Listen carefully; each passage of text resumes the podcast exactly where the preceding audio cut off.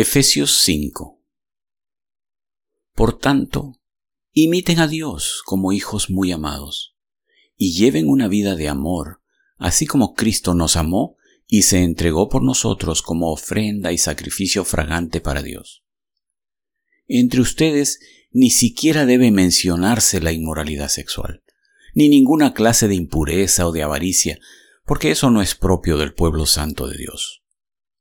Tampoco debe haber palabras incoherentes, conversaciones necias, ni chistes groseros, todo lo cual está fuera de lugar. Haya más bien acción de gracias. Porque pueden estar seguros de que nadie que sea avaro, es decir, idólatra, inmoral o impuro, tendrá herencia en el reino de Cristo y de Dios. Que nadie los engañe con argumentaciones vanas, porque por esto viene el castigo de Dios sobre los que viven en la desobediencia. Así que no se hagan cómplices de ellos. Porque ustedes antes eran oscuridad, pero ahora son luz en el Señor. Vivan como hijos de luz. El fruto de la luz consiste en toda bondad, justicia y verdad y comprueben lo que agrada al Señor. No tengan nada que ver con las obras infructuosas de la oscuridad, sino más bien denúncienlas, porque da vergüenza aún mencionar lo que los desobedientes hacen en secreto. Pero todo lo que la luz pone al descubierto se hace visible, porque la luz es lo que hace que todo sea visible. Por eso se dice, despiértate tú que duermes, levántate de entre los muertos y te alumbrará Cristo. Así que tengan cuidado de su manera de vivir. No vivan como necios, sino como sabios, aprovechando al máximo cada momento oportuno, porque los días son malos. Por tanto, no sean insensatos, sino entiendan cuál es la voluntad del Señor. No se emborrachen con vino, que lleva al desenfreno. Al contrario, sean llenos del Espíritu Anímense unos a otros con salmos, himnos y canciones espirituales. Canten y alaben al Señor con el corazón, dando siempre gracias a Dios el Padre por todo, en el nombre de nuestro Señor Jesucristo. Sométanse unos a otros por reverencia a Cristo. Esposas, sométanse a sus propios esposos como al Señor, porque el esposo es cabeza de su esposa, así como Cristo es cabeza y salvador de la iglesia, la cual es su cuerpo. Así como la iglesia se somete a Cristo, también las esposas deben someterse a sus esposos en todo.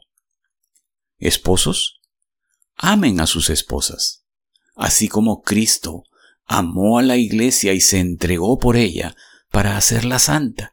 Él la purificó, lavándola con agua mediante la palabra, para presentársela a sí mismo como una iglesia radiante, sin mancha ni arruga, ni ninguna otra imperfección, sino santa e intachable. Asimismo, el esposo debe amar a su esposa como a su propio cuerpo.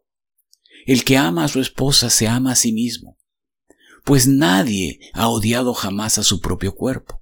Al contrario, lo alimenta y lo cuida, así como Cristo hace con la iglesia, porque somos miembros de su cuerpo. Por eso dejará el hombre a su padre y a su madre, y se unirá a su esposa, y los dos llegarán a ser un solo cuerpo. Esto es un misterio profundo. Yo me refiero a Cristo y a la Iglesia. En todo caso, cada uno de ustedes ame también a su esposa como a sí mismo, y que la esposa respete a su esposo. Efesios 6 Hijos, obedezcan en el Señor a sus padres, porque esto es justo. Honra a tu padre y a tu madre, que es el primer mandamiento con promesa, para que te vaya bien y disfrutes de una larga vida en la tierra. Y ustedes, padres, no hagan enojar a sus hijos, sino críenlos según la disciplina e instrucción del Señor. Esclavos, obedezcan a sus amos terrenales con respeto y temor, y con integridad de corazón, como a Cristo. No lo hagan solo cuando los estén mirando, como los que quieren ganarse el favor humano, sino como esclavos de Cristo, haciendo de todo corazón la voluntad de Dios. Sirvan de buena gana, como quien sirve al Señor y no a los hombres, sabiendo que el Señor recompensará a cada uno por el bien que haya hecho, sea esclavo o sea libre. Y ustedes, amos, correspondan a esta actitud de sus esclavos, dejando de amenazarlos. Recuerden que tanto ellos como ustedes tienen un mismo amo en el cielo, y que con él no hay favoritismos. Por último, fortalezcanse con el gran poder del Señor. Pónganse toda la armadura de Dios para que puedan hacer frente a las artimañas del diablo. Porque nuestra lucha no es contra seres humanos, sino contra poderes, contra autoridades, contra potestades que dominan este mundo de tinieblas, contra fuerzas espirituales malignas en las regiones celestiales. Por lo tanto, pónganse toda la armadura de Dios, para que cuando llegue el día malo puedan resistir hasta el fin con firmeza. Manténganse firmes, ceñidos con el cinturón de la verdad, protegidos por la coraza de justicia y calzados con la disposición de proclamar el Evangelio de la paz. Además de todo esto, tomen el escudo de la fe, con el cual pueden apagar todas las flechas encendidas del maligno. Tomen el casco de la salvación y la espada del Espíritu, que es la palabra de Dios. Oren en el Espíritu en todo momento, con peticiones y ruegos. Manténganse alerta y perseveren en oración por todos los santos.